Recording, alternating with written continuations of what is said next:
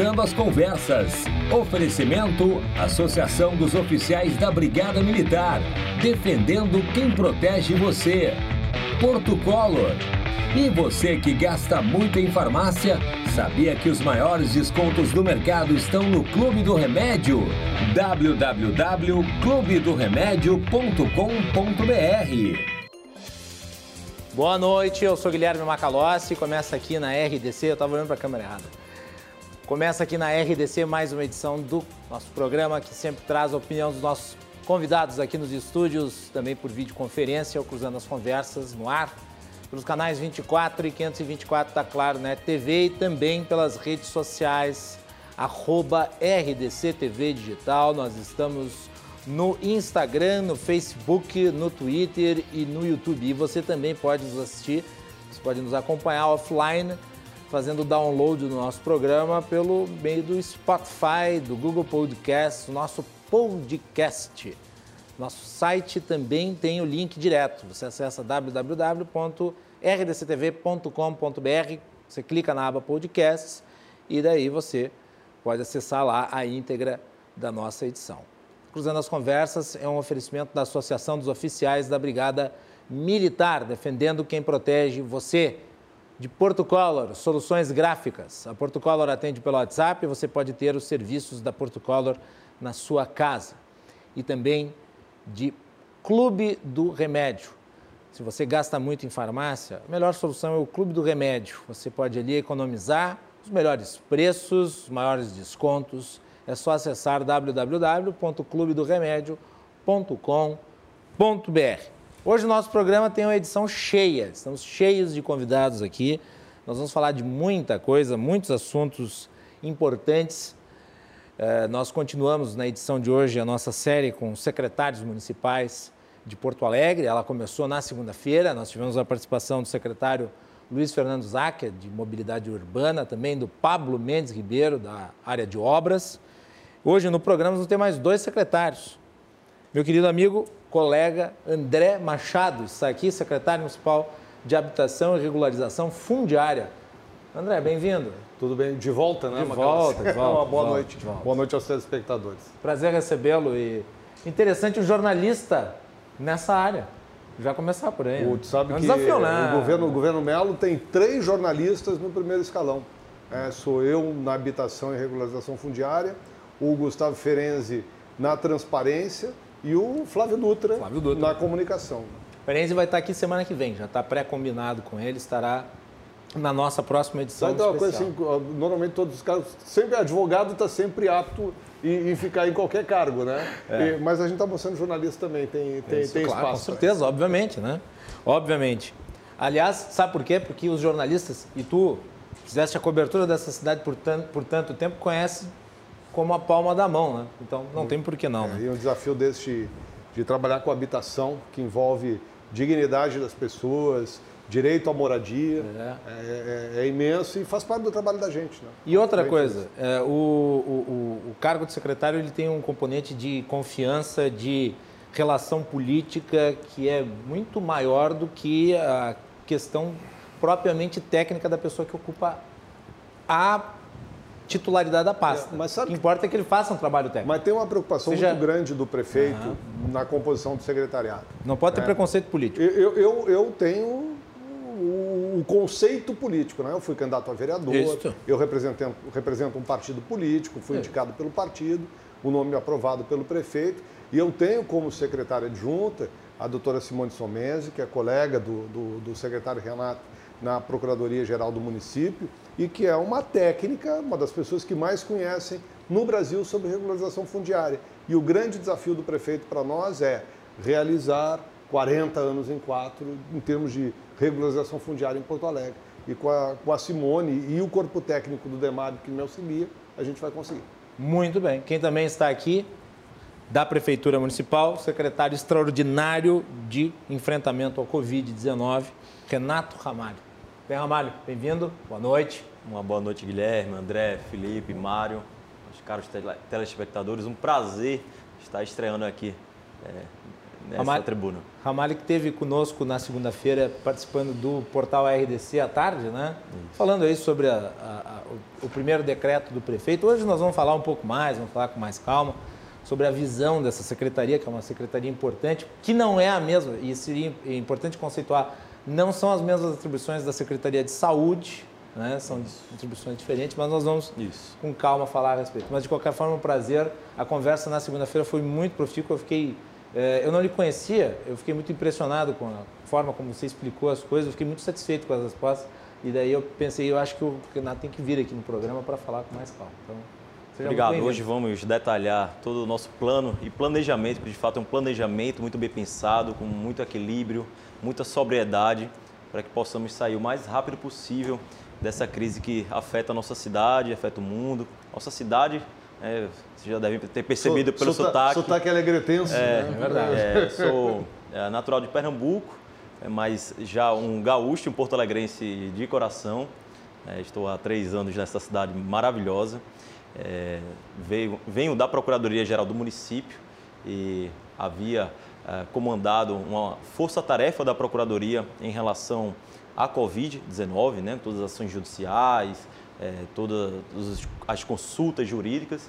E então, é, o nosso prefeito Sebastião Melo, nosso vice-prefeito é, Ricardo Gomes, é, me nomearam e me pediram né, para comandar essa importante pasta que é a Secretaria Extraordinária de Enfrentamento a Covid. Né? Extraordinária, e eu, costumo dizer, André, que eu vou ter tanto mais sucesso quanto menor for o tempo de existência do meu cargo, né? Verdade. Então, é Esperamos um, que se encerre até o fim do ano. É um, é um sentimento contraditório, né? Eu quero que é, tudo isso se encerre o mais rápido possível, que o meu cargo seja extinto o mais rápido possível para que não, possa, não, não, precisar, é, não precisamos uh, mais continuar é, com, com essa secretaria pela resolução do problema. Né? Muito bem. E todos nós desejamos que esse cargo se extinga até o fim de 2021. né? Ele vira, vira outra atribuição. Não, não, pode ser, ótimo, mas que seja uma outra atribuição é. que não esta.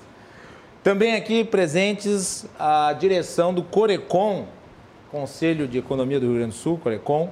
É, meu querido amigo Mário de Lima, que foi conduzido à presidência da entidade, que é uma entidade muito importante. Mário, bem-vindo, dessa vez como presidente do Corecon. Prazer recebê-lo, parabéns. Hein? Obrigado, Macalossi. Boa noite. Boa noite, secretário Ramalho, secretário André, Felipe, nosso parceiro lá no Corecon. Né? Uh, inicialmente, então, agradecer a, a, o convite, o espaço né, dado ao Conselho Regional de Economia. Né? O, a, a, economia é, um, é uma, uma, ciência importante, uma ciência social importante que colabora com o desenvolvimento econômico da, da sociedade. Né? E nesse momento, né, nesse momento pandêmico, né? Acreditamos que estejamos da metade para o final. Né? É, esperamos que é, os economistas possam é, atuar de forma mais significativa né? na visão da sociedade, por mais que tenham atuado para garantir o crescimento econômico, para garantir o desenvolvimento econômico a partir de todos os problemas que nós temos enfrentado em decorrência da pandemia.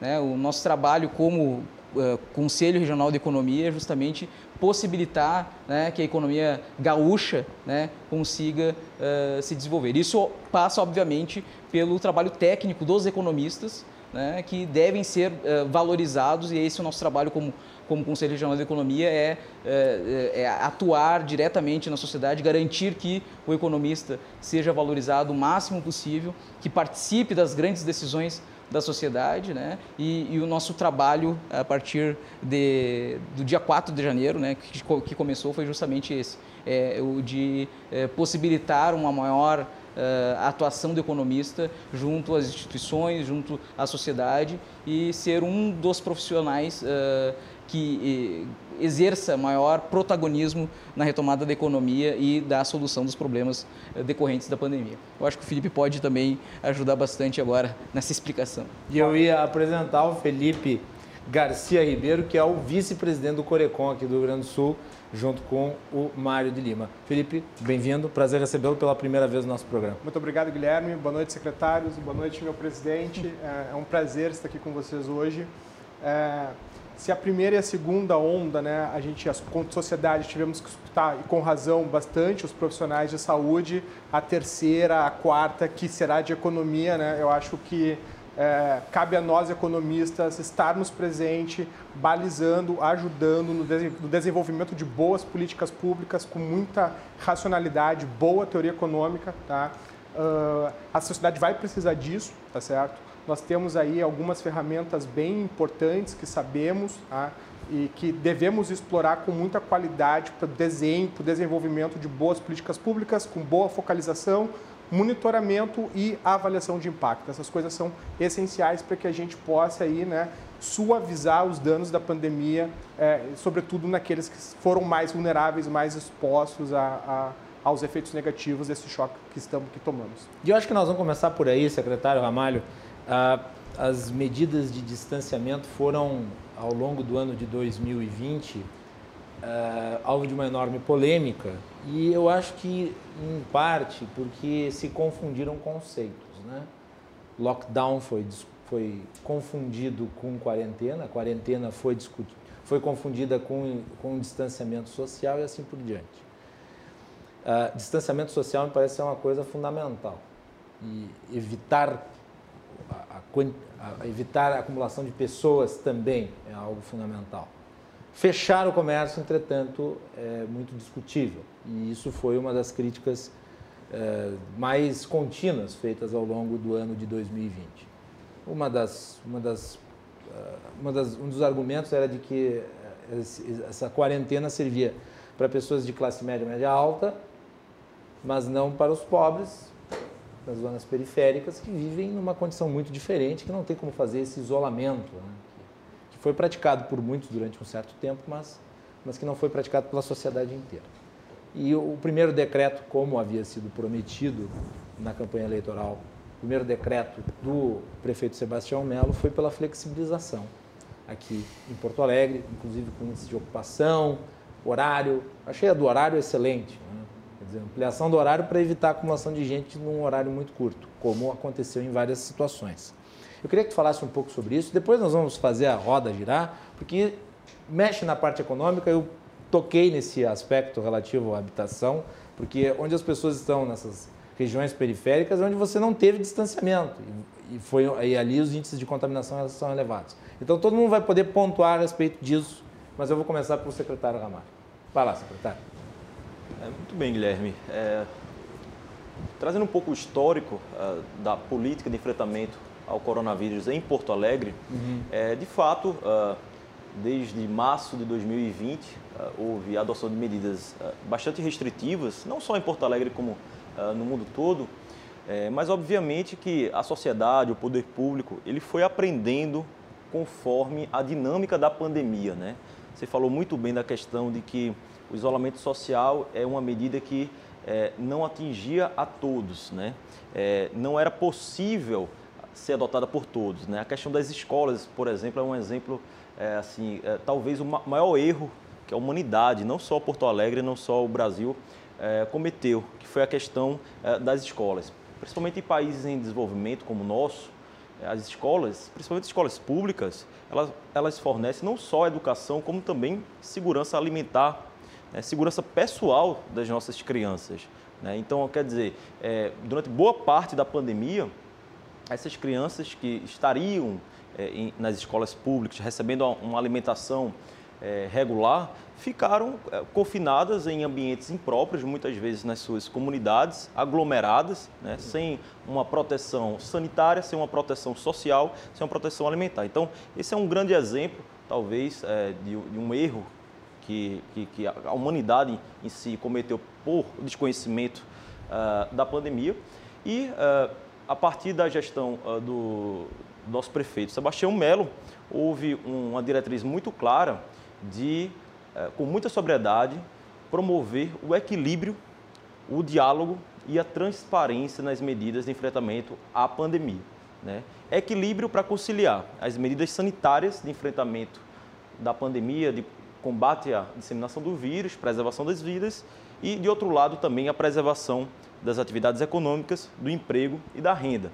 Nossos colegas economistas bem sabem é, que, com o fim do auxílio emergencial, com o fim do bem, que é o benefício emergencial do governo federal para a preservação dos empregos, né? a União pagava parte uh, dos salários. E uh, com o fim do auxílio a estados e municípios, a, cri a crise econômica vai se agravar muito né, se nada for feito. Então, uh, por diretriz uh, do nosso prefeito Sebastião Melo, é, fizemos o máximo para harmonizar esses dois valores. Né? Acreditamos que economia e saúde devem andar juntos, né? é, poder público e iniciativa privada, setor médico, devem andar juntos no combate a esse inimigo comum que é apenas o coronavírus. Deixa eu pegar carona e te contar, lá, te contar umas coisas, então porque junto com, com o Renato, no período de transição, ajudei a trabalhar nessa questão e na concepção do que o prefeito Sebastião Melo queria fazer. Só para dizer o quanto é importante que tu recupere algo que tinha se perdido em Porto Alegre, que é a confiança naquilo que o governo diz. Durante a transição, no mês de dezembro, o prefeito Sebastião Melo, então prefeito eleito, delegou ao vice-prefeito Ricardo Gomes, e eu estava junto com o vice-prefeito, para que negociasse junto aos setores da sociedade de Porto Alegre justamente o decreto que depois foi concretizado. E tudo aquilo que foi cumprido, inclusive apresentar o decreto antes aos atores desse processo, para que pudessem fazer suas críticas, contribuir, foi feito. E tem uma coisa que me parece muito importante ser colocado. Primeiro, em relação ao que o Renato falou, e já junta um pouco com a minha área também. Uh, durante os meses de outubro, setembro, outubro, novembro, na campanha, por exemplo, circulei muito pelo Morro da Cruz. Fiz uma caminhada lá no Morro da Cruz, inclusive na área da Cruz, lá onde tem lá. Aquilo estava tomado, é. apinhado de crianças, é. sem máscara, sozinhas, com os pais trabalhando, enfim, nas ruas, às vezes se reunindo em casas. E ontem, na reunião, anteontem, na reunião do secretariado, o prefeito Melo colocava o seguinte: quem é que vai me dizer que é mais seguro uma criança ficar numa casa pequena, com poucos cômodos, apertado, que não numa escola? É, por que, que é mais seguro ficar essas crianças todas soltas ali na rua, ao invés de estarem dentro de uma escola, onde vão estar com as classes afastadas, com o distanciamento eh, que é necessário com controlado. alguma estrutura. Né? Com a mínima estrutura. E ainda é. com outra coisa que o Renato colocou, que para os mais pobres é muito importante, que é a questão da alimentação. Né? E depois, sobre o decreto, eh, aquilo que foi dito foi uh, comparado com tudo que já havia sido preparado uh, pela Prefeitura e o decreto foi colocado, recebido pelo Poder Público, sempre com dois pontos de vista da Prefeitura que acho que tem que ficar muito claro.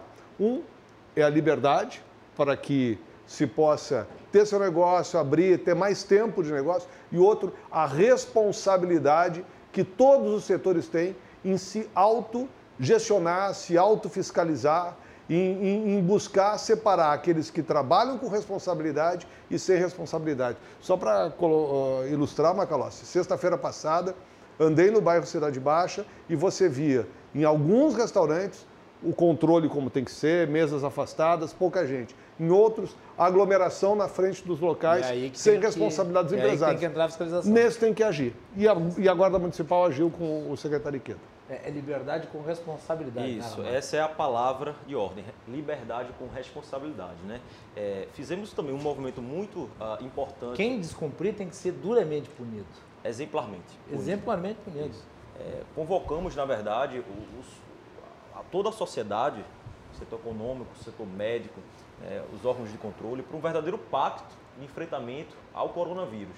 É, fizemos uma reunião histórica do que chamamos de Conselho Multissetorial de Enfrentamento ao Coronavírus, com representantes da OAB, eh, diretores de hospitais, universidades, setores econômicos, setores eh, médicos. Henrique, Siemens, Cremés, todos. Né? Representantes do Estado, do Ministério da Saúde. Então, fizemos, na verdade, um, um grande conselho, uma grande assembleia eh, da sociedade civil para discutir eh, todas essas é, todas essas questões. Né? Hegel dizia que o, defendia né, o, o famoso é, mundo é, da, da síntese, né? O, o, a dialética de Hegel, né? hegeliana, de, de que o mundo, se, o mundo evolui através é, da tese, da antítese, que chega a uma síntese, que é uma evolução das ideias com base nos opostos. E opostos aqui do ponto de vista da pandemia não são é, inimigos, são ideias diferentes sobre o mesmo objeto analisado. No caso, quais as medidas necessárias para a gente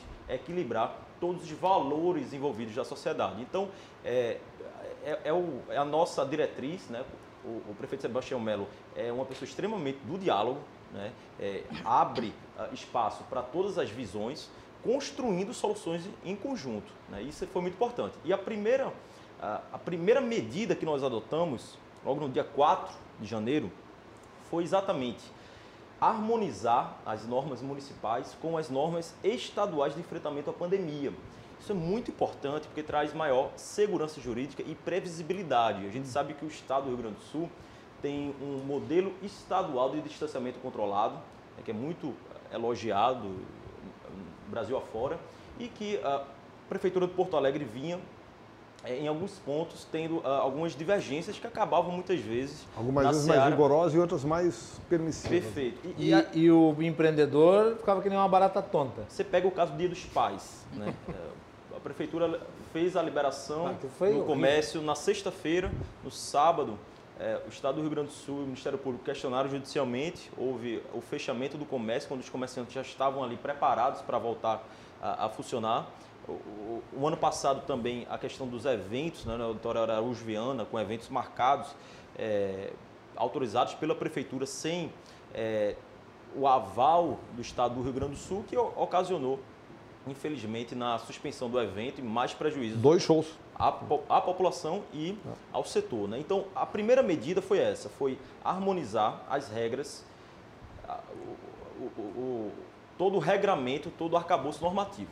A segunda medida, que foi um pouco depois, depois de muita conversa, muitas reuniões com todos os setores, né, embasados em um parecer epidemiológico da nossa Secretaria Municipal é, de Saúde, embasado em protocolos sanitários da nossa vigilância sanitária, que foi formar através é, do chamado plano de cogestão com municípios da região de Porto Alegre, da chamada região 10, um plano de cogestão em que aderia as regras da bandeira laranja. Né? Então, hoje estamos classificados como bandeira vermelha, formalmente, e utilizando esse instrumento que o próprio Estado do Rio Grande do Sul, em seu decreto, prevê, que é a cogestão, adotando protocolos de uma bandeira inferior, que nesse caso é a bandeira laranja. Só que essa, é, esse é um lado da moeda, a questão da permissão das atividades econômicas. Acreditamos realmente, com muita convicção que praticamente todas as atividades econômicas podem sim funcionar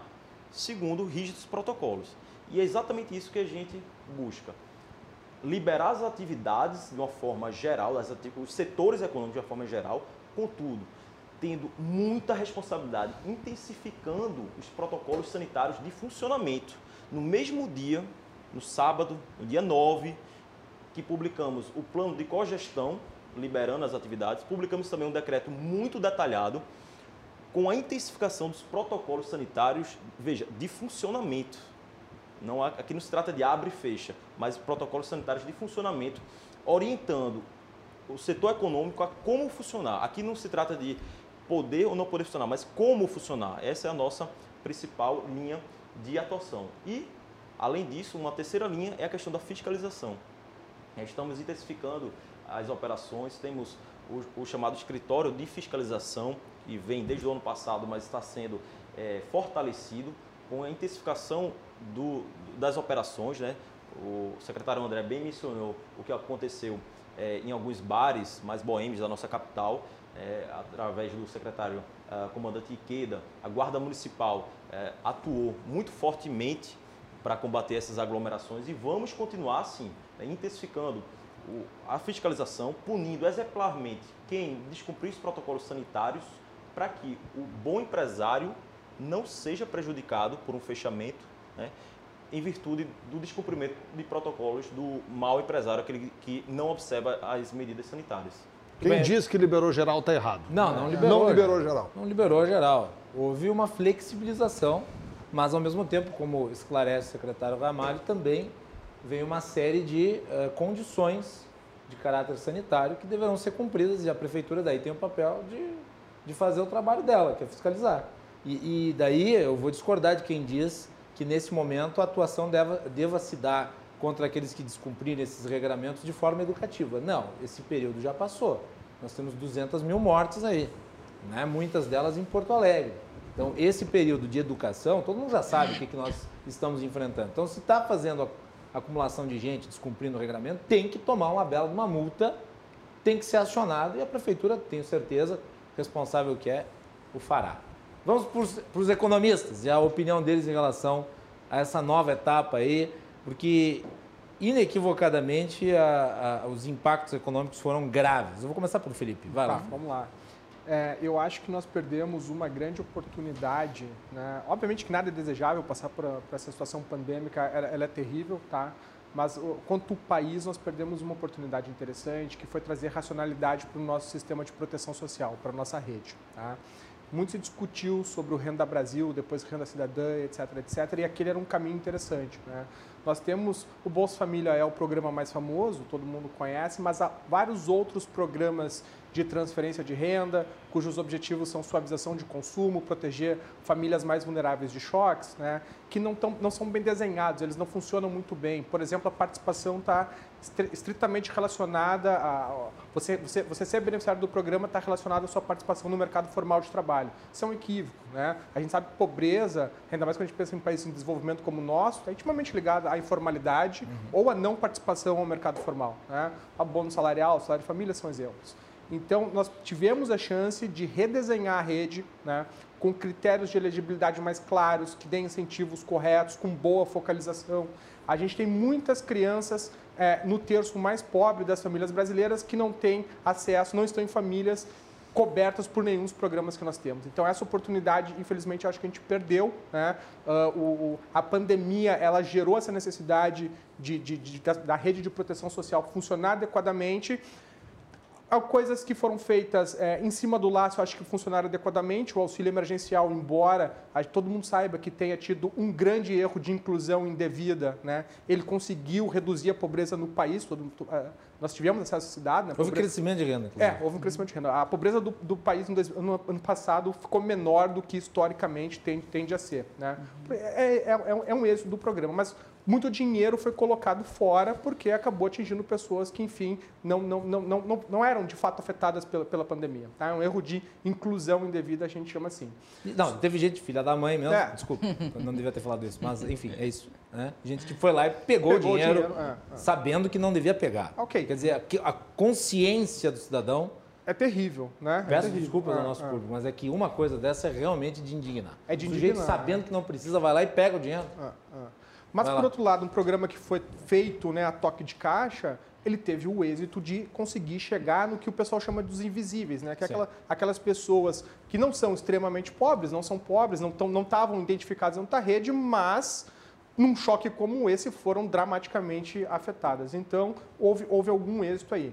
E, e, e, esse êxito, na verdade, eu, eu, imagino que ele tenha gerado uma oportunidade bem interessante, que é o cadastro do auxílio emergencial. Agora, as pessoas que estavam de fora dessa rede, elas passam, elas estão identificadas, elas estão né, dentro, elas estão ali prestes a entrar dentro do sistema de proteção social. E aí, descendo da esfera federal e indo para a questão da municipalidade, por exemplo, muita coisa pode ser feita mirando nesse público. Né? Por exemplo, políticas de microfinanças. Microcrédito. O prefeito Sebastião Melo prometeu que o Porto Alegre quer ter uma ampla. Isso. Microseguro, micropoupança. São é. coisas inteligentes, são coisas interessantes que, acompanhadas de condicionalidades que envolvam inclusão produtiva, né, podem ser bem efetivas aí, ou, ou pelo menos minimizar uma parte dos danos né, em um grupo que até então tá totalmente, tava, estava fora da rede de proteção social do país. Mário de Lima, abertura nesse momento.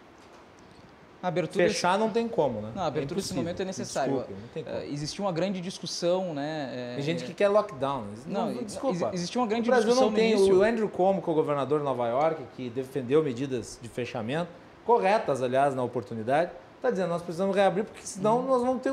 Se nós não reabrir agora, nós vamos ter o que reabrir. Exatamente. Não, é, no início ali, né, no início da pandemia, nós não sabíamos quanto tempo essa pandemia ia durar. Uh, acreditávamos que o lockdown ou o distanciamento social mais efetivo, né, mais, uh, mais, mais, mais forte, uh, poderia reduzir o tempo da pandemia, mas isso se mostrou bastante inviável.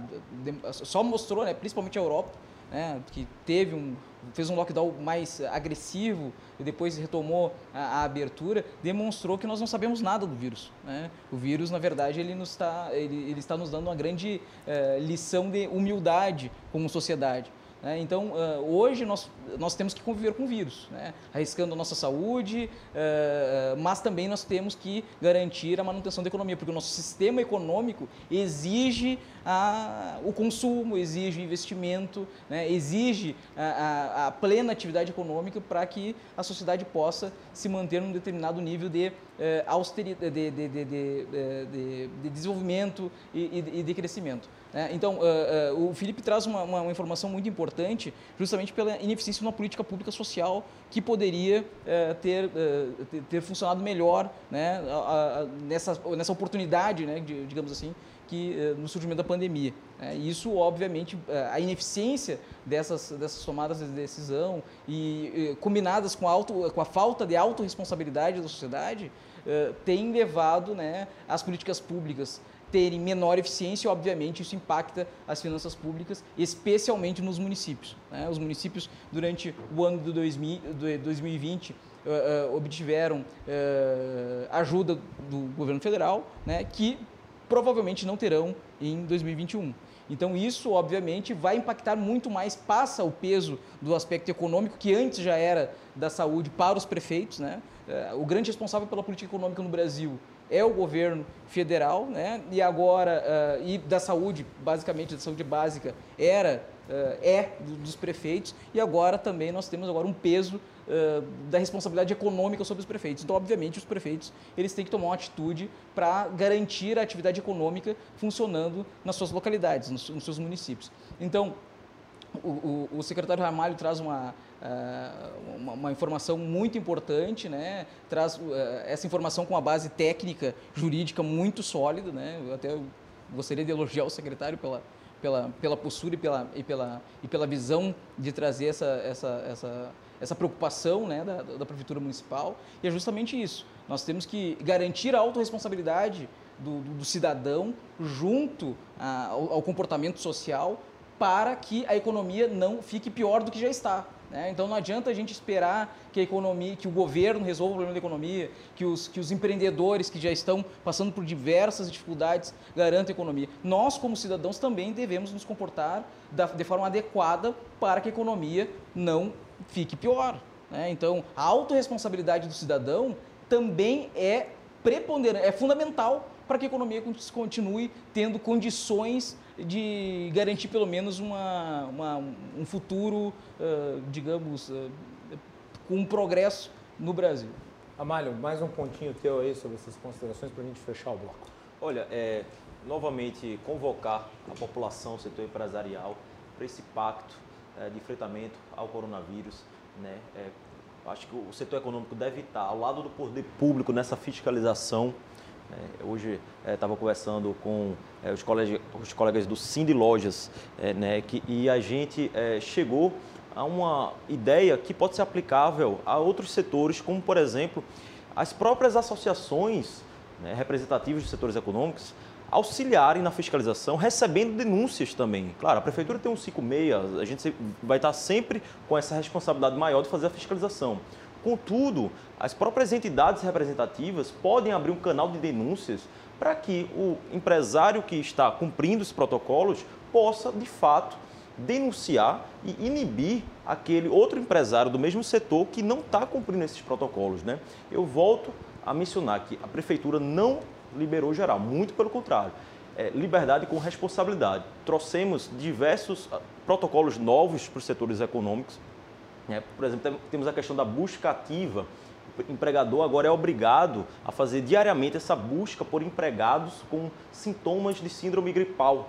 Isso evita que o empregado já contaminado, ele é, se apresente no local de trabalho contaminando os outros colegas. Então, antes mesmo disso acontecer, a empresa faz o afastamento ou coloca em trabalho remoto. Uma outra questão que se tornou obrigatória novamente é, é, em Porto Alegre é a questão ah, do fluxo, procedimentos e horários diferenciados para pessoas idosas e com comorbidades. Ou seja, é, o comércio ele tem que se organizar para estabelecer filas, horários diferenciados para que essas pessoas passe o menor tempo possível naquele estabelecimento. E um outro ponto muito importante para a gente é que, com muito diálogo com o governo do Estado, estamos conseguindo adaptar, ajustar alguns, algumas regras do sistema estadual de distanciamento controlado. Semana foi aprovada uma mudança muito importante na nossa visão, que é a questão do fim do teto eh, de operação. Ou seja, é acabou o limite para o comércio, né? acabou o limite é, de trabalhadores. Era um, um grande contrassenso, porque se eu tenho um atendimento ao público, por exemplo, em um supermercado, em um bar, em um comércio, e eu tenho uma redução do número de trabalhadores, obviamente, além de gerar mais desemprego, isso vai gerar uma demora no atendimento. As pessoas vão demorar mais naquele estabelecimento para serem atendidas. Vai gerar fila. Vai gerar fila. Então, é, isso era um ponto que a gente vinha dialogando com o governo do Estado. Né? Houve muita sensibilidade ao receber essa proposta e essa semana foi retirada é, do comércio essa limitação do número de trabalhadores. Porque o que importa, na verdade, é o distanciamento interpessoal e, obviamente, o combate a aglomerações, além de higienização, uso de máscaras. Então, essa foi uma medida que eh, foi aprovada essa, essa, essa semana, né, com muito diálogo, é, exatamente na linha do que pretendemos fazer daqui para frente. Muito bem.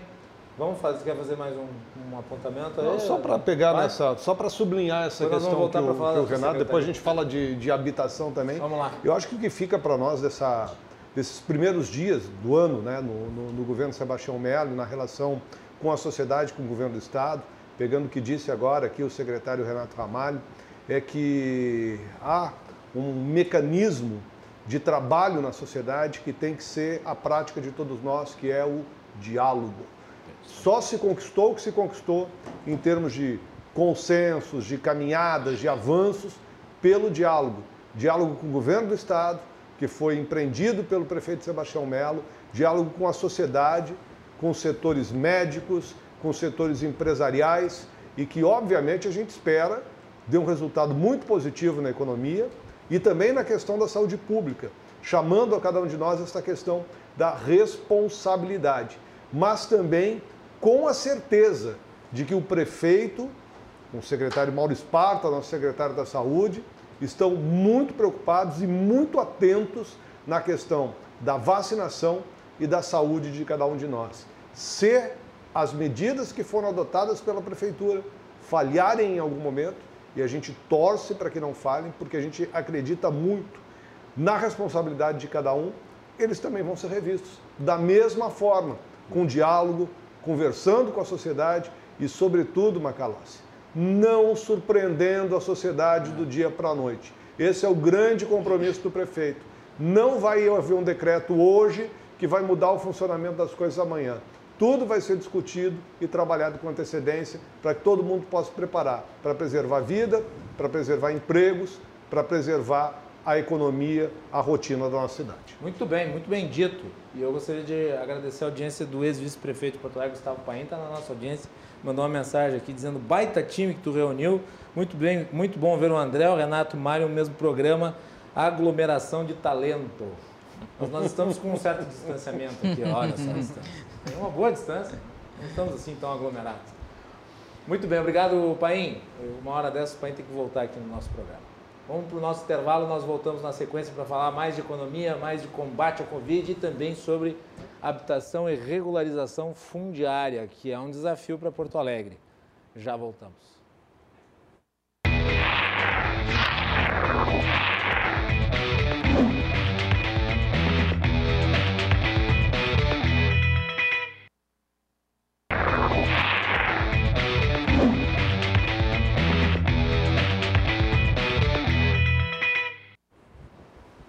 Segundo bloco do Cruzando as Conversas de hoje, nós estamos recebendo aqui um time qualificadíssimo é, de convidados no nosso programa. Temos aí a direção do Corecon, dois secretários aqui da administração municipal. Lembrando que nós estamos fazendo essa série, nós vamos trazer todos os secretários da administração municipal para virem ao programa, para uh, traçarem as suas perspectivas, as ações iniciais, falarmos aí sobre eh, as iniciativas que estão sendo tomadas à frente da municipalidade. O compromisso da nossa emissora é conhecer como é que a máquina pública será administrada e, e aqui é o palco para isso. Então, fiquem ligados aí nas próximas edições do nosso programa. Cruzando as Conversas é um oferecimento da Associação dos Oficiais da Brigada Militar, defendendo quem protege você. De Porto Color, soluções gráficas. A Porto Color atende pelo WhatsApp e você pode ter os serviços da Porto Color na sua casa através das redes sociais. E também de Clube do Remédio. Acesse clubedoremédio.com.br para obter os melhores descontos, as melhores ofertas. Os maiores descontos em medicamentos você encontra lá. Muito bem, vamos falar de regularização fundiária e habitação.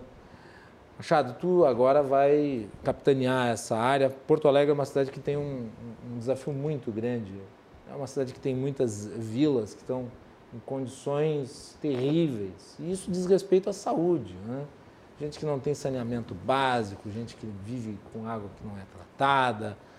Tem que se dar uma solução para isso. E passa pela tua pasta, em grande medida. Né? Como é que tu projeta? Então, passa na minha pasta na transversalidade, É, que é não, um outro claro, ponto com certeza. importante aí da eleição. Sabe que no primeiro dia de governo, nós fomos com o, o prefeito Sebastião Melo, bairro Mário Quintana, aqui em Porto Alegre. Talvez seja uma das áreas onde mais precisa se atuar na questão da regularização fundiária, que dizia o prefeito que era para dar um, um banho de vila em cada um dos seus secretários, porque essa é uma grande preocupação do prefeito. né? garantir dignidade ao cidadão de Porto Alegre, e aquele cidadão mais pobre, que é aquele que mais precisa do Estado para depois poder efetivamente eh, se libertar e ter dignidade da vida. E essa questão da regularização fundiária, ela é fundamental nesse processo. Primeiro, porque ela garante às pessoas que recebem o título de propriedade que elas vão permanecer no território onde elas residem. Mas não é só uma questão eh, de um papel, né, do ponto de vista jurídico. A gente tem que garantir o social, tem que garantir o ambiental, né? tem muita gente que está vivendo em área de risco aqui em Porto Alegre. O cálculo que nós temos, Macalós, é de que sejam aproximadamente 70 mil lotes, 74 mil lotes, se não me engano o número. São 300 mil famílias.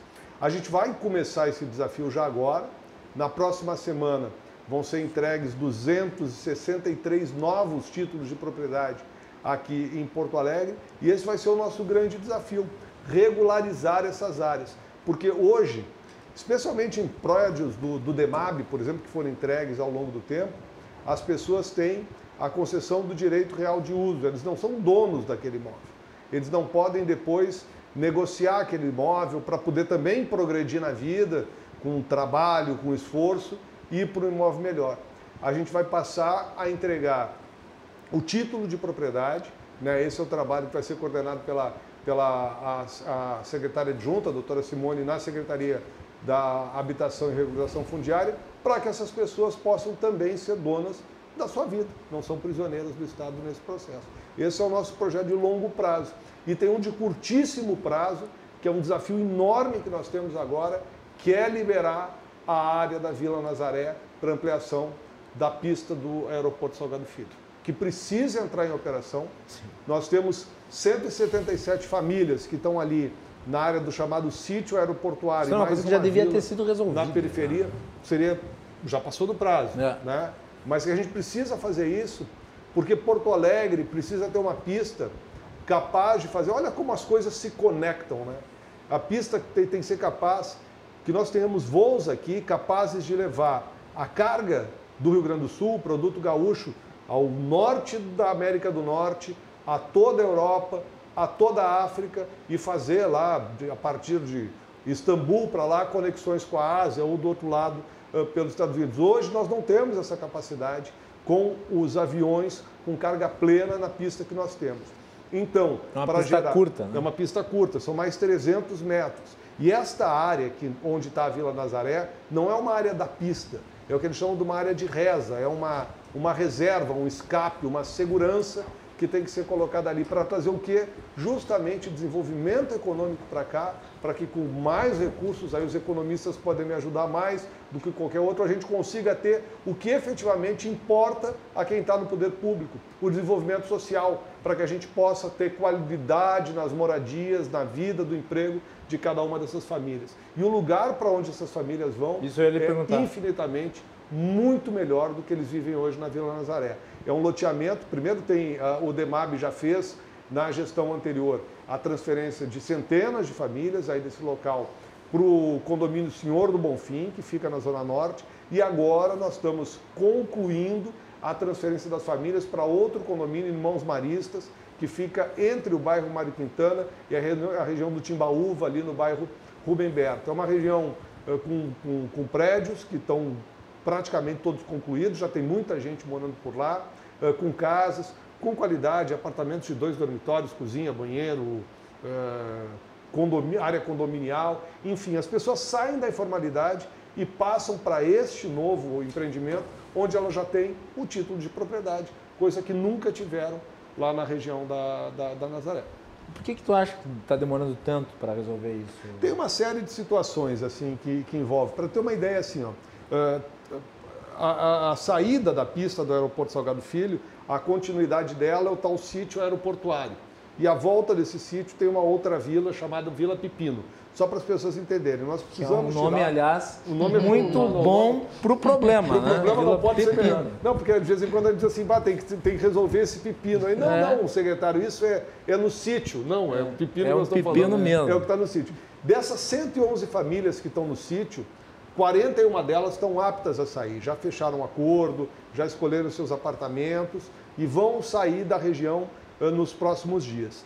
Tem 15 casos que estão reprovados, 26 casos com pendências de documentação. Para isso, nós estamos colocando amanhã e sexta-feira, Macalossi, 13 funcionários do DEMAB, mais um funcionário da FASC, no local da Vila Nazaré, para poder facilitar a vida dessas pessoas na entrega dos documentos, e inclusive para uh, emitir alguns documentos que as pessoas não tenham, como é o caso do NIS, né, do número do NIS, o número de, de inscrição social, para que possa uh, fazer esse processo. Então a prefeitura está indo lá na Nazaré, que aliás, por sinal, está um lugar muito difícil de habitar hoje em dia, porque as casas já foram destruídas, aquelas que foram retiradas, e nós temos aí sim o grande problema, que são 29 recusas.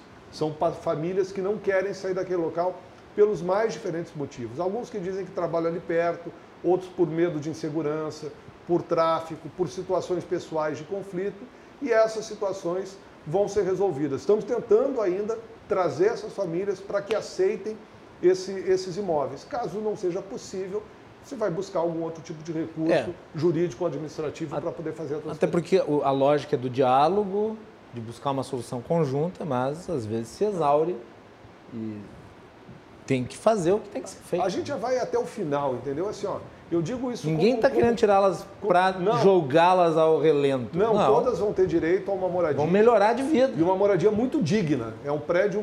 Amanhã pela manhã eu vou voltar ao, condomínio Irmão Maristas para tratar de questões que dizem respeito a entregas que a prefeitura também precisa fazer a essas famílias que, que já vivem lá e as que irão para lá, mas eu digo que é um local absolutamente mais digno do que onde essas famílias vivem hoje, da forma que vivem hoje lá na Nazaré. Já que o, o André Machado pescou a área da economia, isso está relacionado também com a infraestrutura do Estado. Uh, que diz respeito ali ao que ele mencionou em relação à, à ampliação da pista, que é um drama, né, uhum. Mário? Um drama infra, de infraestrutura, é um drama social e um drama econômico ao mesmo tempo, né, Mário? É verdade. É, eu achei muito interessante o que o secretário trouxe, né? Que é um problema habitacional que tem trazido um problema de desenvolvimento econômico para Porto Alegre. Né? Porto Alegre já está no sul, no extremo sul do Brasil, né? próximo ao extremo sul da América do Sul, e aí nós encontramos então um problema de, de, de isolamento aéreo, digamos assim. Né? Não, e eu, eu, acho isso muito importante é, é, trazer essa discussão, né? colocar essa discussão hoje aqui no programa, que é justamente essa, é fazer com que Porto Alegre se torne a líder regional de fato da região metropolitana, né? para tentar, tentar eh, eh, resolver todos os problemas que a região metropolitana possui. Né? O que, que, acontece atualmente? Né? Isso não é, só no, não é só na região metropolitana de Porto Alegre, nas regiões metropolitanas da América Latina, dos países subdesenvolvidos. Normalmente, nesses territórios, os prefeitos pensam no local. Né? Então, é uma grande discussão, nós temos que começar a pensar na região metropolitana como um todo.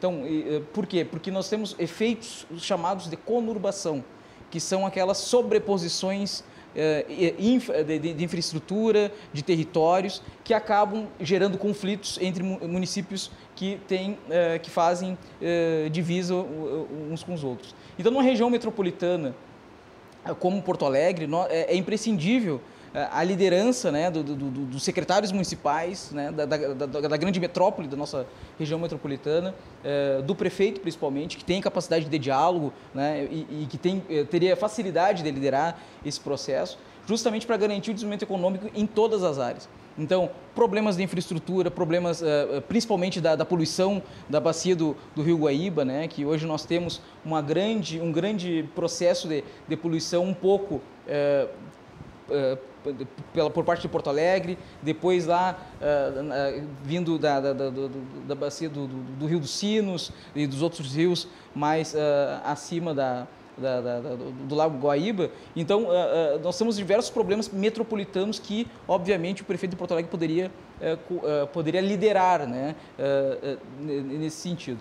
E o secretário de Habitação coloca esse problema. Né? Um problema de habitação nos trouxe um problema de desenvolvimento econômico. Né? Então, agora, nós também temos um problema de poluição. Respeito ao Estado inteiro. Exatamente. Né? Nós temos um problema só, também de. Sabe me chamou a atenção, Mário, nessa uhum. questão, desculpe, só para ilustrar, relativo ao, Salga, ao aeroporto Salgado uhum. Filho.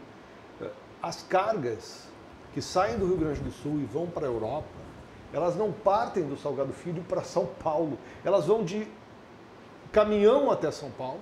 Quanto tempo se leva para ir de caminhão aqui até São custo Paulo? logístico. Qual é o custo que tem isso? E de lá elas embarcam de Viracopos, especialmente, para os seus destinos na Europa. Isso é inaceitável. Nossa indústria calçadista, né, que para ficar aqui, acaba fazendo o quê depois? Obviamente vai embora. Exatamente. Vai embora, porque de Fortaleza você chega na Europa, uhum. não vou. Né?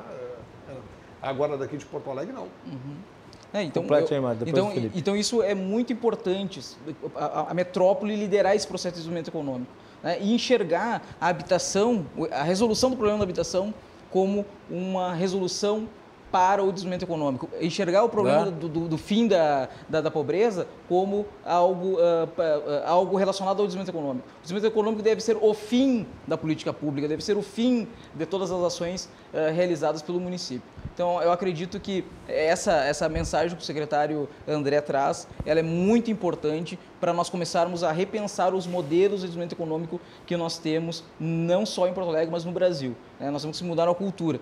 E uh, um tempo atrás, Macalossi, quando eu estive aqui com, com, com o ex-vice-prefeito Paim, nós, nós discutimos isso. Né? É, o, o, a grande colaboração que, o, que, o, que, que essa gestão com, com, com, com o prefeito Melo, com com o vice Ricardo Gomes trazem para Porto Alegre é justamente a possibilidade de mudança de cultura e enxergando o desenvolvimento econômico.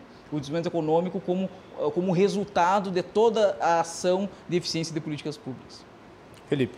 Bom, é, a gente tem no nosso processo de desenvolvimento e crescimento econômico uma porção de gargalos, né?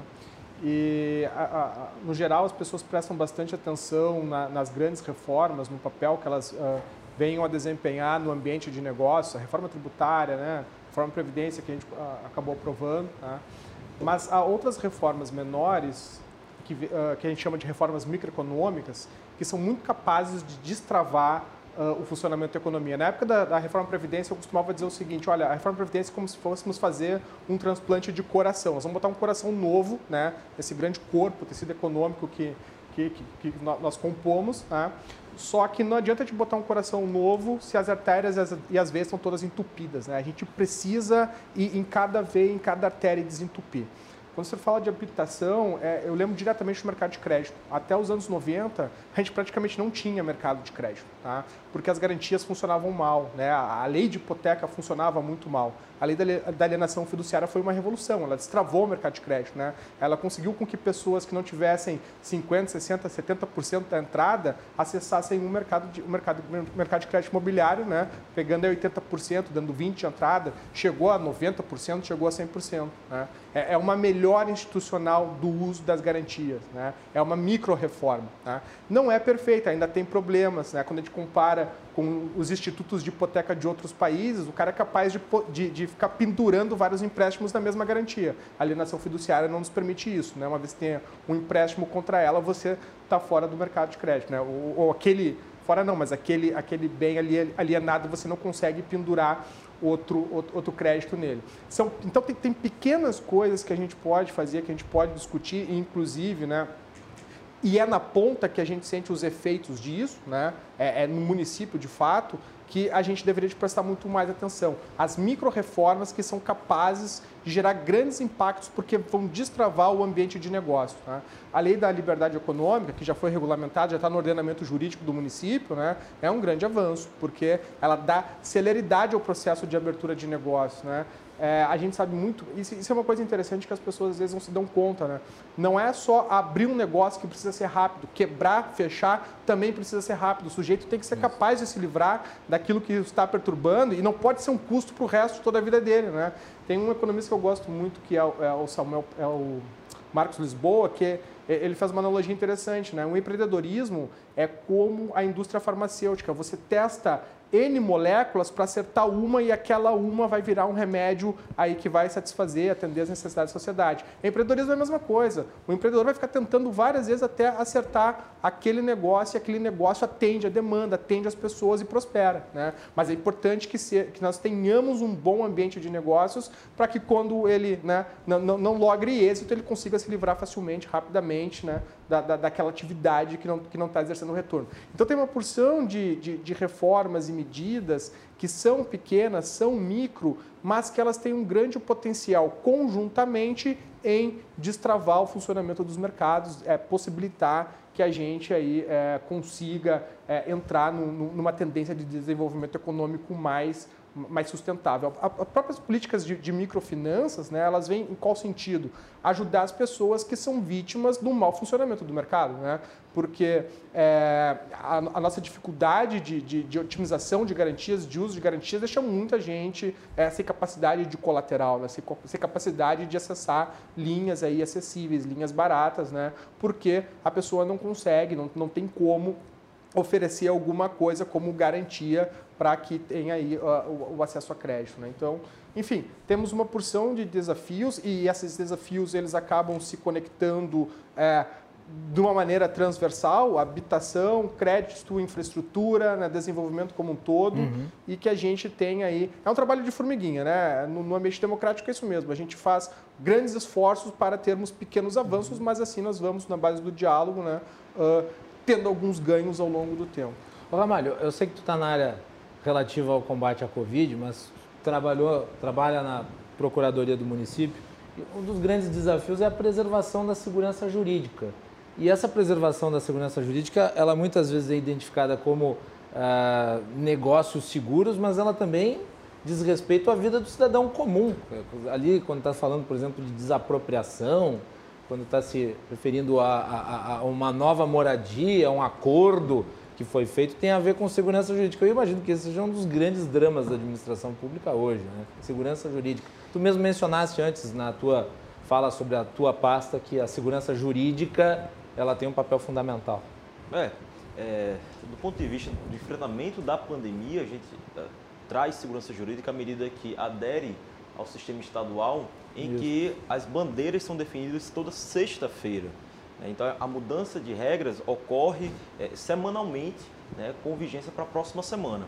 É, eu gostaria de dar um pequeno pitaco é, no que exatamente o que o Felipe falou sobre exatamente a importância dos entes subnacionais na política econômica. A gente sabe que a política econômica é de competência natural do governo federal. Só que os entes subnacionais, os estados, os municípios, têm também a obrigação de adotar, obviamente, política, políticas microeconômicas, principalmente em épocas de crise como a que vivenciamos hoje. Né? Então, é muito importante que os municípios tenham essa compreensão dessa responsabilidade, né? políticas anticíclicas é, que facilitem é, a abertura de novos negócios, que atraiam investimentos. Então, por exemplo, é, muito se falou é, sobre a impossibilidade de PPPs em momentos de crise, é, como, como, o que estamos vivenciando, mas muito pelo contrário. Né? É, é, um momento exatamente para abrir oportunidades, para atrair investimentos privados, concessões, PPPs. Né? É, então, assim, o município ele tem que ter também é, essa visão. É que Porto Alegre adotamos algumas medidas é, para flexibilizar e dar um pouco de, é, de ar para o empresariado é, respirar no que se refere, por exemplo, à suspensão das outorgas nas concessões de uso, né, no caso do mercado público, no caso de bens públicos, né, a, a, suspensão do ISS é, para atividades uniprofissionais, né, pequenos é, prestadores de serviços. Então, a, a participação do município né, no combate aos efeitos econômicos e sociais, não só os efeitos sanitários é, da, da pandemia. Né? E sobre regulação fundiária, é, eu tenho uma experiência, é, talvez uma das melhores é, da minha vida, que foi quando eu cheguei aqui em Porto Alegre. Não sei se vocês sabem, mas Porto Alegre é uma grande referência nacional em regularização fundiária.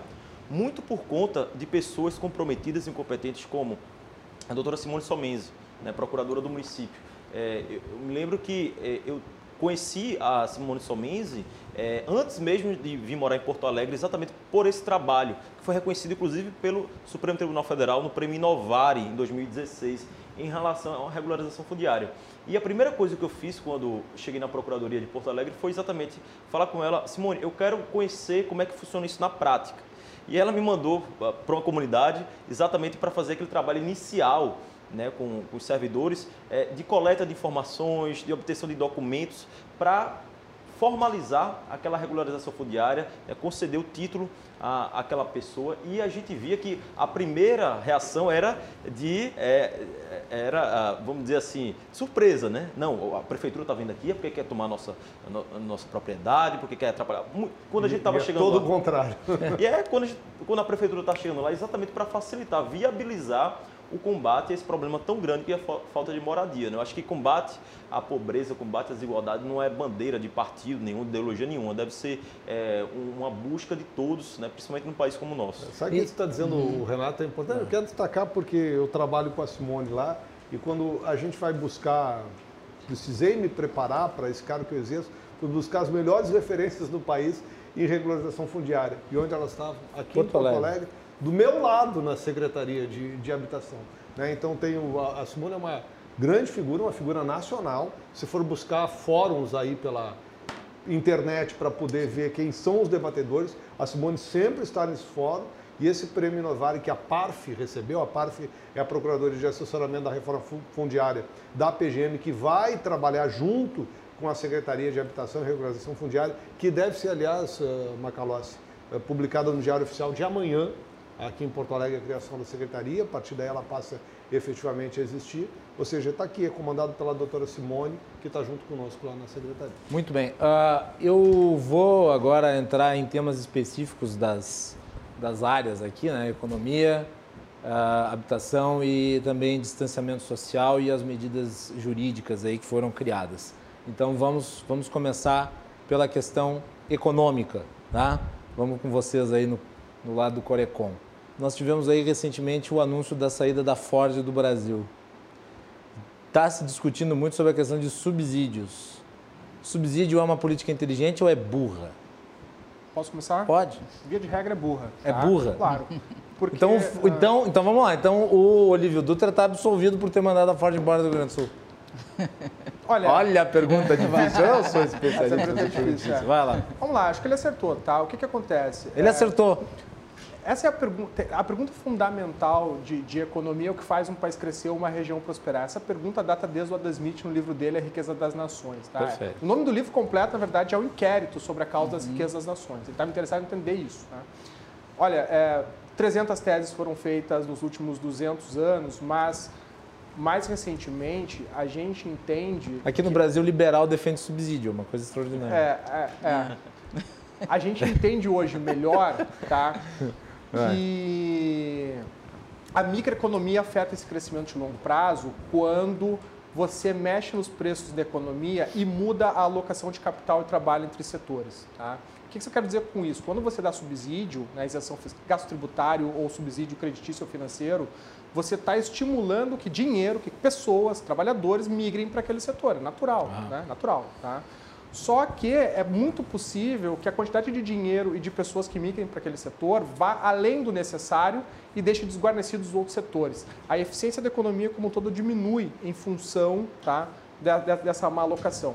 Tem um dado bem legal, é, também de um, de um, economista brasileiro, no mesmo economista, o Samuel, o Marcos Lisboa, que ele diz o seguinte, olha, num cenário, num exercício contrafactual, né, se nós conseguíssemos trazer dos Estados Unidos todo o capital, todo o conhecimento que eles têm lá, toda a tecnologia e colocássemos aqui no Brasil, nós ainda assim produziríamos a metade de tanto subsídio que a gente tem, tá? Porque nós alocaríamos muito mal, distribuiríamos muito mal o capital de trabalho em função dessas políticas todas de fomentar determinados setores, escolher campeão, etc, etc. Né? Então, uma parte significativa da nossa dificuldade em crescer, de prosperar, vem né, dessa, desse excesso de, de, de políticas é, que buscam proteger setor, fomentar setor, escolher campeão nacional. O setor automobilístico é protegido no Brasil desde JK. Né? E a gente. É, vamos combinar que, que, nós não temos acesso a carros baratos, carros com tecnologias. Não é anormal os caras terem um, um modelo lá fora para os países ricos e um modelo aqui para a gente né, bem, bem inferior. Tá? Por que isso? porque nosso, nós não temos ganhos de escala para produzir né, de, forma competitiva nas cadeias globais, mas queremos fazer tudo aqui dentro. Né? Então, é, via de regra, essa é uma péssima escolha. Né? O pessoal gosta de. O pessoal que defende esse tipo de coisa gosta de falar da Coreia do Sul. Né? Eu não conheço muito bem qual foi o caso da Coreia do Sul, mas além de política industrial, eles também fizeram uh, políticas de educação muito forte, educar a uhum. população de fato Sim. e abrir os mercados. Né? Eles, eles estavam expostos à competição. Então, não sei se. A, a, gente nunca passou por um episódio assim, talvez no, no começo dos anos 90 foi o, o nosso maior choque de, de, de abertura comercial. Tá? É, e, enfim, os anos 90 é, a gente plantou certas coisas que colhemos nos anos 2000 que foram positivas, mas é, a escolha acabou mudando aí durante os anos 2000 e a gente está patinando bastante.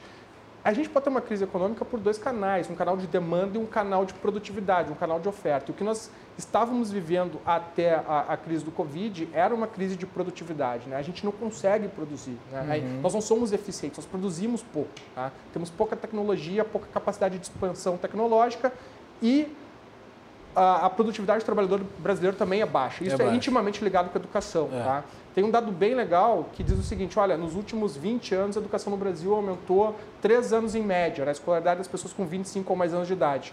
Só que a nossa, nos últimos 20 anos, tá? de 1990 para cá, aumentou em 3 anos em média, saiu de 4 e pouco, está em 7 e pouco. Só que a nossa produtividade de trabalho está estagnada. As pessoas vão para a escola, estão indo para a escola, mas não aprendem tanto. Né? Quando a gente olha a nossa produtividade em relação a outros países, a gente está, o trabalhador brasileiro não consegue. E, se não me engano, o, traba o trabalho o trabalho é de baixa qualidade no sentido de que são posições, não são posições inventivas. Uh, a maior parte do trabalho formal no Brasil é, é por exemplo, no setor de construção. De, claro que Sim. são trabalho, é óbvio, não é menos digno, mas eu estou falando, não é um. Não, é diferente dos, mas, dos criativos. Mas isso é um problema ah, mais aqui. Vamos lá, quando a gente olha para os países mais ricos, a gente percebe que a dispersão de salários não é tão grande como é aqui. Né? Uhum. É, você trabalha, enfim, em, em, ocupações que não envolvam tanto é, high skills, né? E mesmo assim você vive muito bem, você tem uma vida muito digna porque, porque os salários são altos. Esses caras são abertos, é, eles têm economias abertas. Então há uma certa migração, migração não, mas uma, um pouco de convergência de, de, de salários em função da abertura, em função da exposição. Aqui, como a gente não tem isso, a gente, a gente, nós não estamos expostos à competição, as ocupações de high skill não são tão bem remuneradas, né? ou quer dizer, são excessivamente remuneradas, mas como na competição não há um achatamento da curva de distribuição de salários. Esse é o ponto. Tá? Tem vários mecanismos que, que, que, que, teóricos que estão por trás ligando isso, né?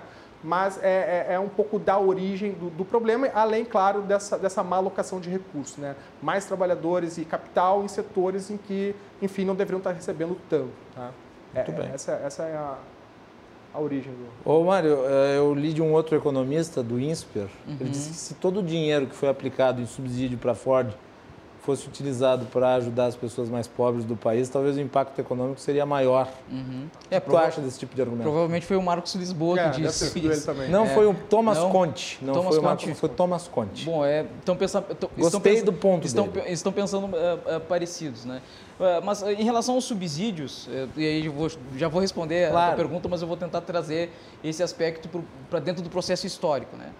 A política de subsídios que ocorreu no Brasil, que, que surgiu no Brasil, ela é decorrente de um processo chamado de substituição de importações. Né? Surgiu lá no Getúlio Vargas e eh, chegou ao seu ápice, eh, ou o, o, o, princípio da sua crise, no final da década de 50 e início da década de 60. Justamente quando a Ford, né, que é o nosso objeto aqui, eh, acabou se consolidando no Brasil. Né? Então, é, nós temos que perceber que esse tipo de política de, de subsídios é uma política que vem de uma época que logo após o final da política café com leite. Né? Então, é uma, é uma, política de alta intervenção do Estado na economia, né? num processo, num momento em que a economia brasileira estava sofrendo os efeitos da crise de 29. Né? Então, esse modelo de, de, desenvolvimento econômico, ele tem como base uma orientação estatal, de financiamento do Estado. Por que naquele momento? Porque naquele momento era o que dava para fazer, né? no aspecto industrial, digamos assim. Então, naquele momento, os subsídios eram um instrumento de, de, de, do desenvolvimento eh, econômico brasileiro via processo de industrialização. Só que ao longo, do, ao longo desse, desse período, isso fez com que o Brasil tivesse uma, um alto nível de endividamento, eh, via elevados déficits públicos, né, que levaram o Brasil à crise eh, inicial da década de 60, que culminou eh, eh, no, no, na queda do, do, do, do João Goulart lá em 1964.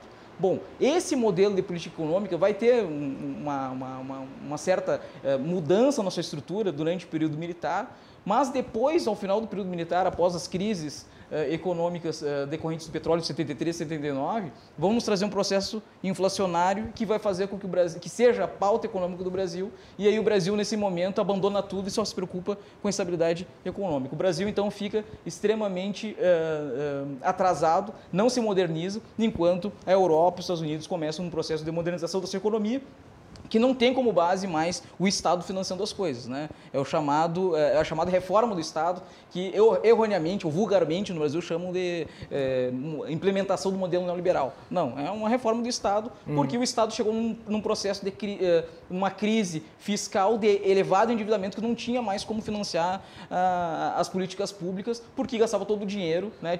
teve que utilizar todo o dinheiro para pagar as dívidas que os governos anteriores realizaram. E o Brasil ficou, ficou para trás. Né? E aí, como o Felipe bem colocou, na década de 90, então, nós tivemos alguns avanços nesses aspectos. Depois nós tivemos alguns atrasos porque esse modelo de política econômica de subsídio, de intervenção voltou. estatal, voltou. Né? Então a gente está patinando e a gente não consegue resolver o problema. Agora, é, é, é muito difícil de, de, corrigir o rumo das coisas porque é uma questão que é o seguinte, né?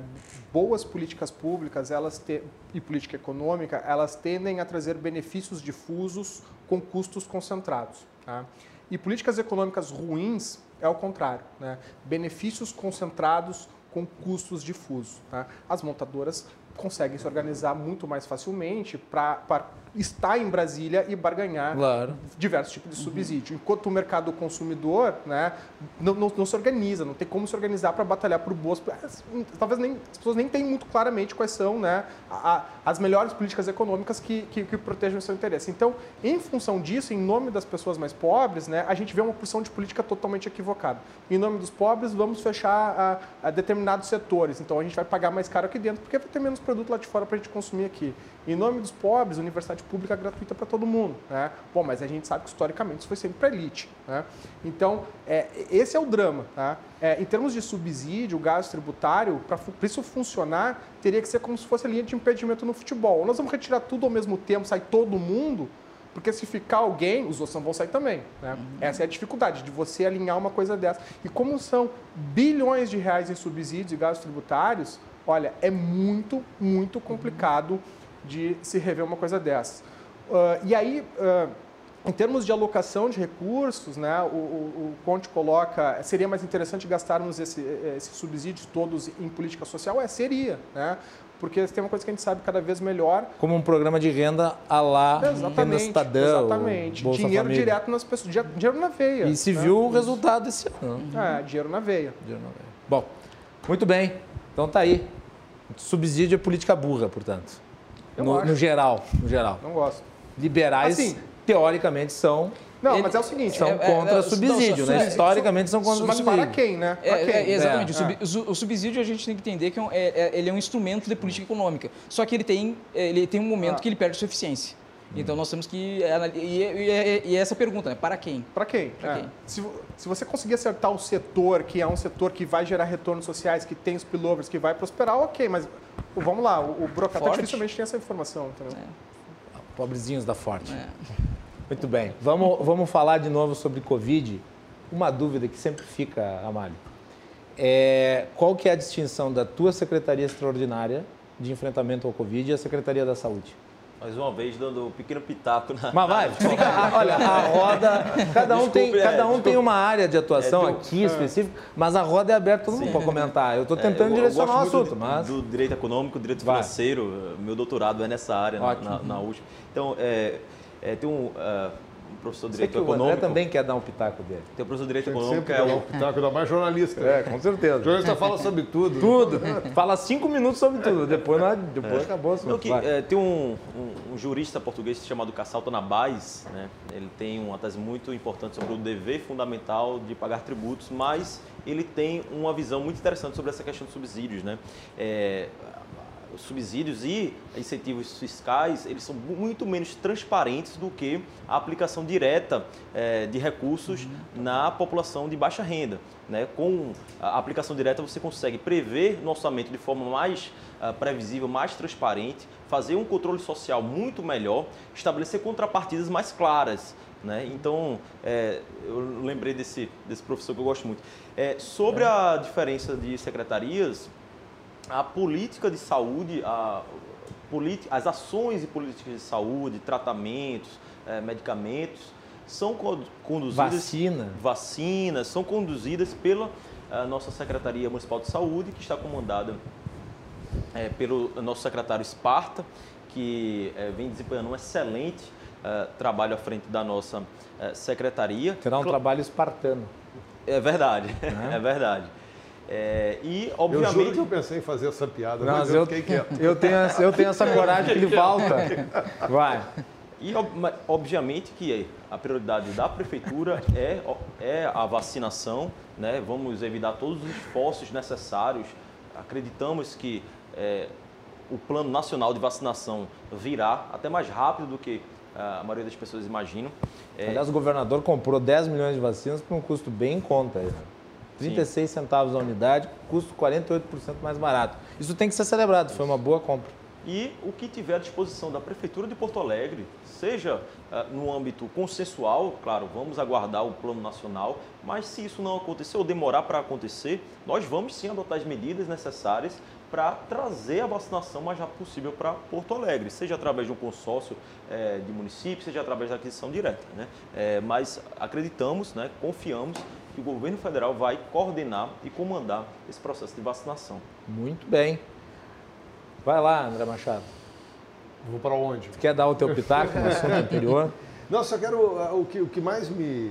Sempre me impressionou, enfim, como jornalista e que a gente acompanhou ao longo desse tempo, essa discussão sobre ter ou não subsídio, é o quanto isso de fato impacta na vida das pessoas. Eu não consigo, por exemplo, falando da questão do subsídio, não quero aqui defender, mas eu, eu preciso olhar para a Gravataí. Né? Se não tivesse subsídio para a GM, a GM não tivesse aqui, eu não sei o que seria de Gravataí. Como eu não sei o que seria de Guaíba se a Ford tivesse passado Ficado. 20 anos aqui em Guaíba. Isso não quer dizer que eu defenda e que entenda que nesta quadra da história isso é necessário. Hoje eu, eu, eu gostaria, e aí vem ao encontro do que foi dito tanto pelo Felipe quanto aqui pelo Ramalho, é que a gente tivesse uma libertação das camadas mais desfavorecidas da sociedade, que são justamente essas camadas que precisam ser atendidas pelos programas habitacionais, que a partir de agora eu tenho a responsabilidade de tocar aqui em Porto Alegre eh, por delegação do prefeito.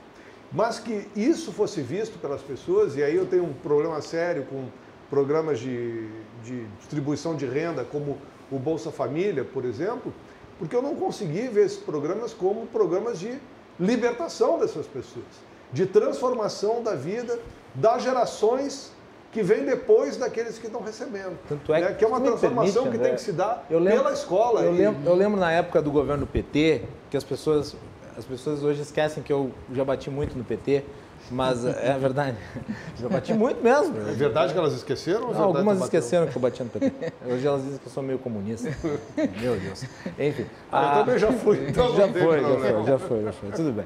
Já foi até mais que eu. né? Eu fui filiado, É, mas não foi sou filiado. mais. Filiado. Bom, ah, eu lembro da época do governo PT em que o Lula se jactava do número de pessoas que estavam no Bolsa Família. Quer dizer, E eles diziam, não, cada vez mais gente entra no Bolsa Família. Ora, mas o ideal seria que cada vez menos gente estivesse É, Bolsa exato. Família, né?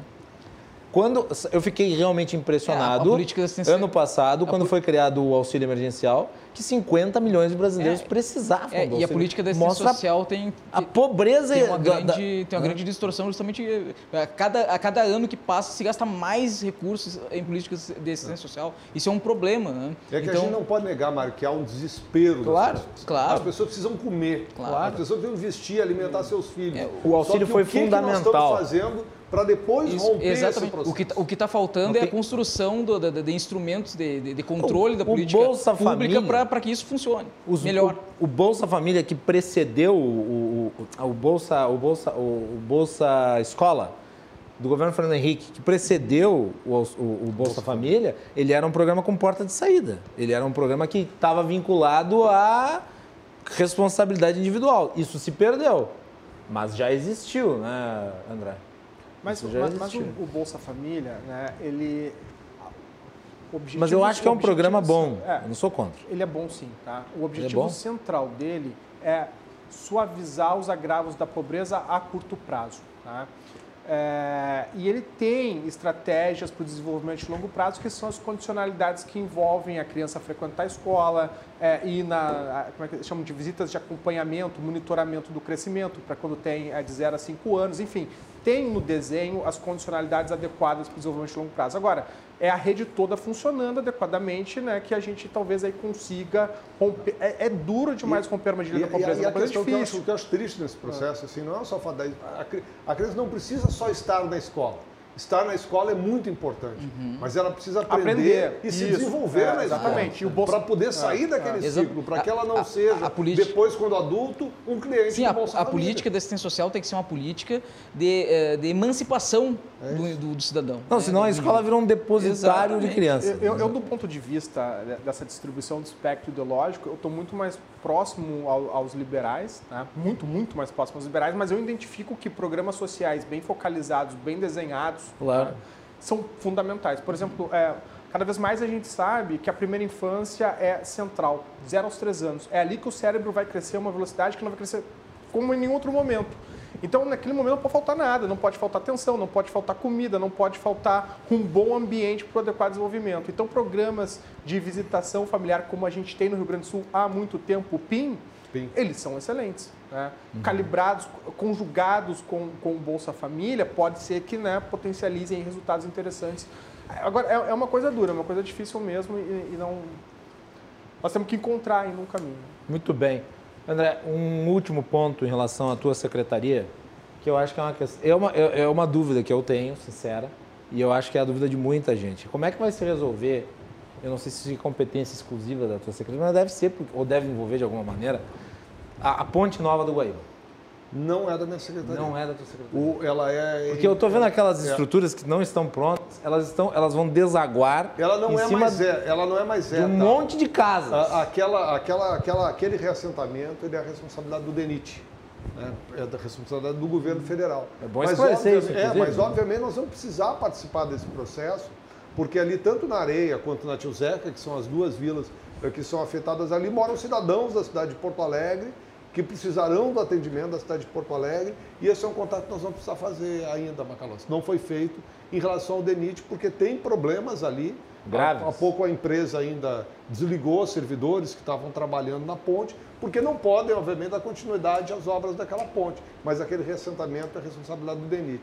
Os nossos são esses da Nazaré, a Tronco, que ainda nós precisamos terminar, tem cinco famílias ainda na Avenida Tronco para tocar, enfim, outras regiões da cidade, loteamentos. E ali no entorno da arena. em torno da arena é responsabilidade nossa, que faz parte do programa, do acordo, inclusive, que a PGM, eh, junto com o Ministério Público e a Prefeitura, estão fazendo com a empresa que, é- que mudou de nome lá da arena, tem um nome Coricales, um Ah, nome assim diferente. alguma eh, coisa. Que, que, que foi a sucedânea ali da. Não lembro. Esqueci, OAS. E eu né? sou gremista, mas não lembro. Muito bem. Eu sou da Andrade Gutierrez, eu sou do Ah, tá, tá, tá, tá bom.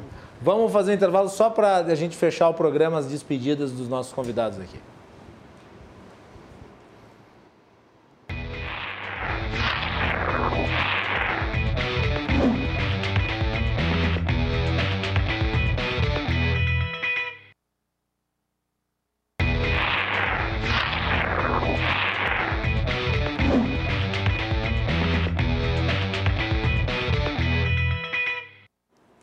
Rodada final deste programa de hoje aqui, o Cruzando as Conversas, muito especial a edição de hoje, muita gente boa aqui no nosso programa. E o nosso programa é sempre muito prestigiado aí, então agradeço a todos que enviam seus comentários, suas mensagens. Cruzando as Conversas é um oferecimento da Associação dos Oficiais da Brigada Militar, defendendo quem protege você. De Porto Color, soluções gráficas que atende através das redes sociais.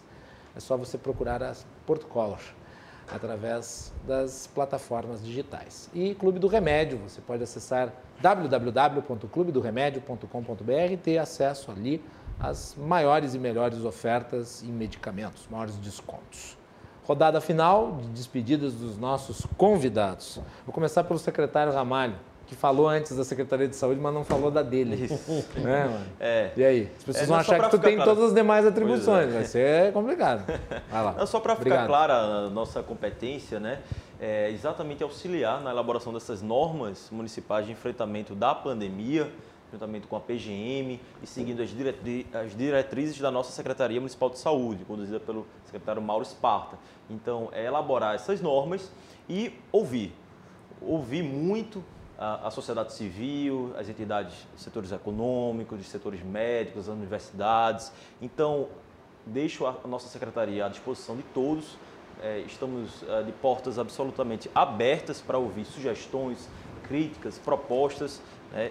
A intenção é realmente construir soluções conjuntas, dialogadas, para que possamos sair o mais rápido possível dessa pandemia.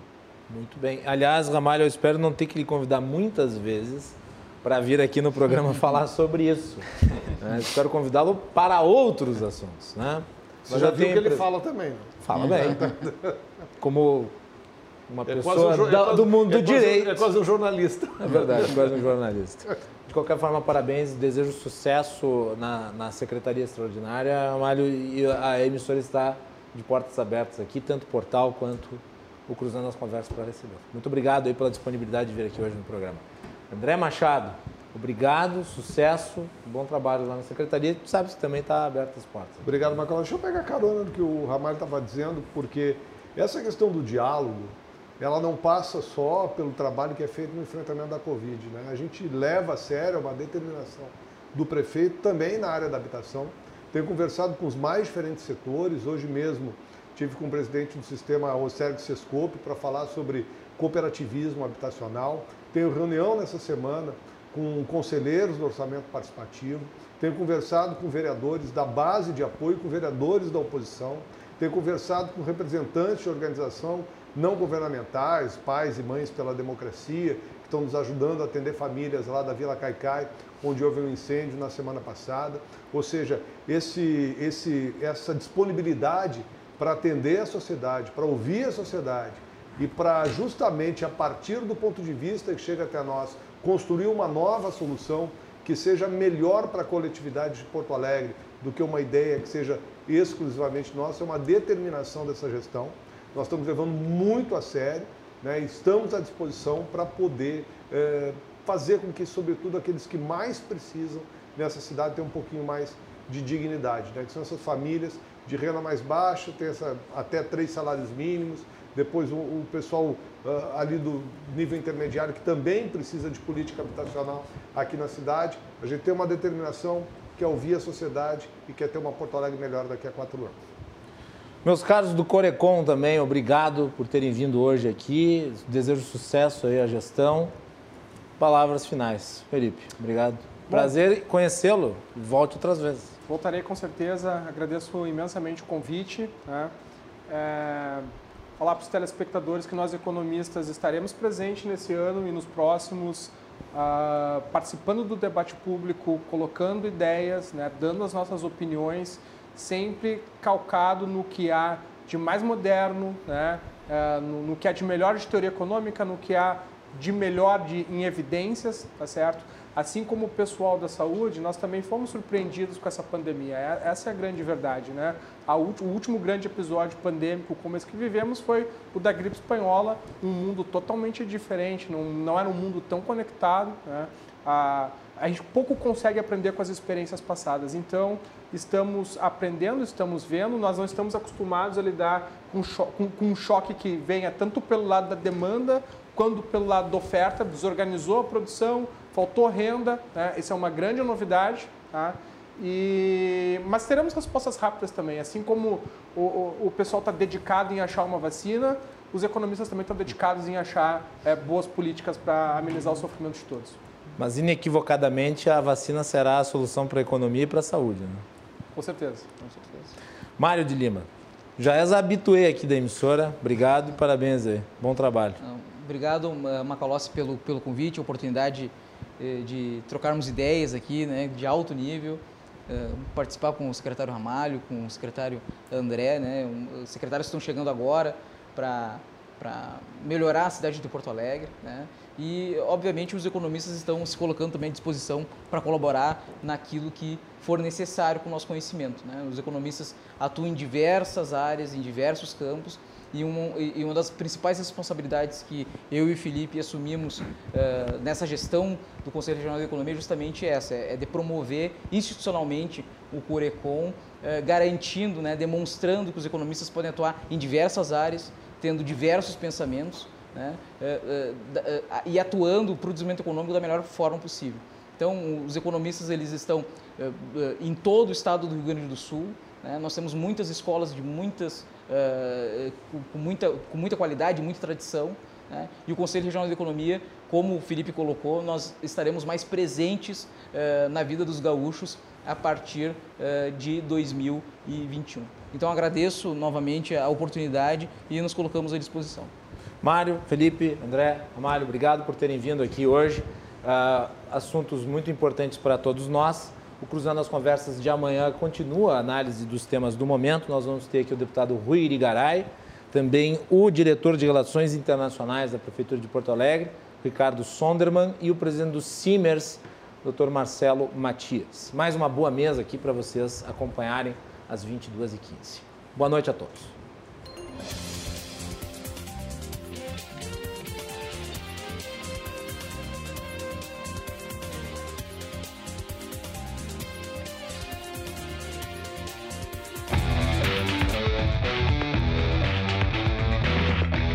Cruzando as Conversas. Oferecimento: Associação dos Oficiais da Brigada Militar. Defendendo quem protege você. Porto Color. E você que gasta muito em farmácia, sabia que os maiores descontos do mercado estão no Clube do Remédio? www.clubedoremedio.com.br